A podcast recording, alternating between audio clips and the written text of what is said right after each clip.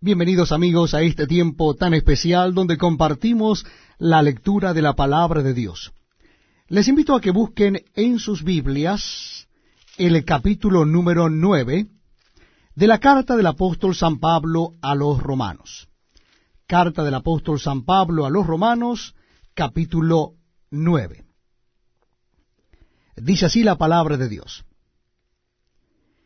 Verdad digo en Cristo, no miento, y mi conciencia me da testimonio en el Espíritu Santo, que tengo gran tristeza y continuo dolor en mi corazón, porque deseara yo mismo ser anatema, separado de Cristo, por amor a mis hermanos, los que son mis parientes según la carne, que son israelitas, de los cuales son la adopción, la gloria, el pacto, la promulgación de la ley, el culto y las promesas, de quienes son los patriarcas, y de los cuales, según la carne, vino Cristo, el cual es Dios sobre todas las cosas, bendito por los siglos. Amén.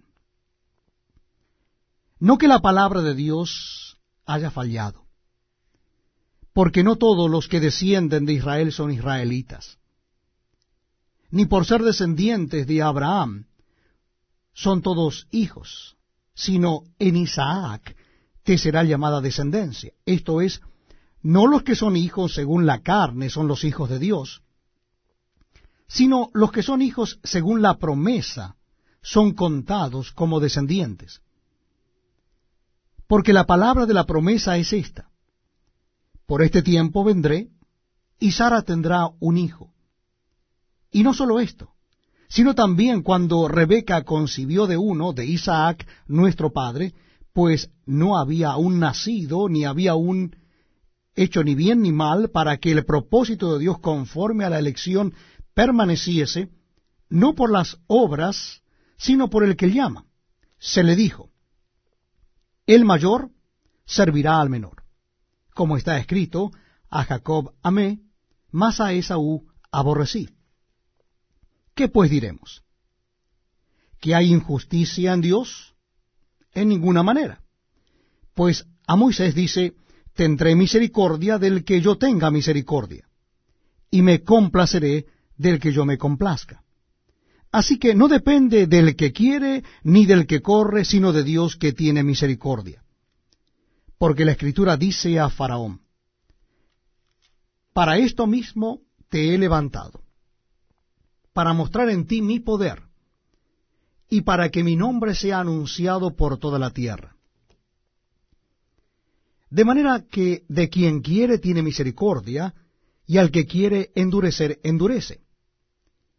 Pero me dirás, ¿por qué pues inculpa? Porque, ¿quién ha resistido a su voluntad?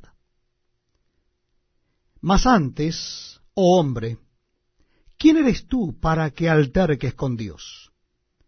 ¿Dirá el vaso de barro al que lo formó, ¿por qué me has hecho así? ¿O no tiene potestad el alfarero sobre el barro para hacer de la misma masa un vaso para honra y otro para deshonra? ¿Y qué si Dios, queriendo mostrar su ira y hacer notorio su poder, soportó con mucha paciencia los vasos de ira preparados para destrucción, y para hacer notorias las riquezas de su gloria, las mostró para con los vasos de misericordia que él preparó de antemano para gloria, a los cuales también ha llamado, esto es a nosotros, no sólo de los judíos, sino también de los gentiles. Como también en Oseas dice, llamaré pueblo mío al que no era mi pueblo, y a la no amada, amada y en el lugar donde se les dijo, vosotros no sois pueblo mío, allí serán llamados hijos de Dios viviente. También Isaías clama tocante a Israel.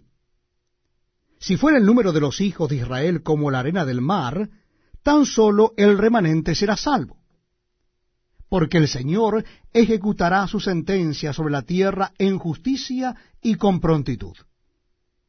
Y como antes dijo Isaías, si el Señor de los ejércitos no nos hubiera dejado descendencia, como Sodoma habríamos venido a ser y a Gomorra seríamos semejante. ¿Qué pues diremos?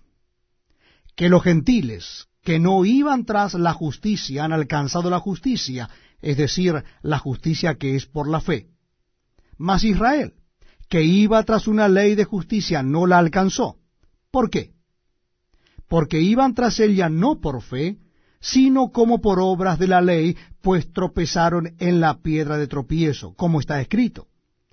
He aquí pongo en